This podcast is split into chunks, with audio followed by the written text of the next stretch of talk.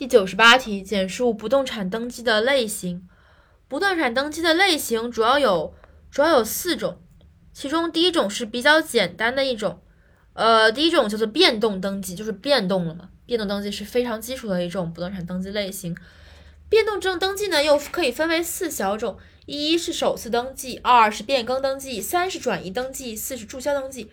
这定的是物权的设立、变更、转让和消灭，对吧？如果是设立，就是首次登记；如果是变更，就是呃变更登记；如果是转让，就是转移登记；如果是消灭，就是注销登记。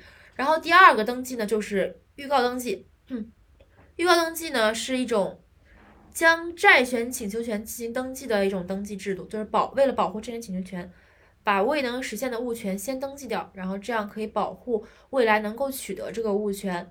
那么第三点呢，就是更正登记。更正登记就是有错误的时候登记。第四点就是异议登记，就是认为有错，但是现在改不了，就是异议登记。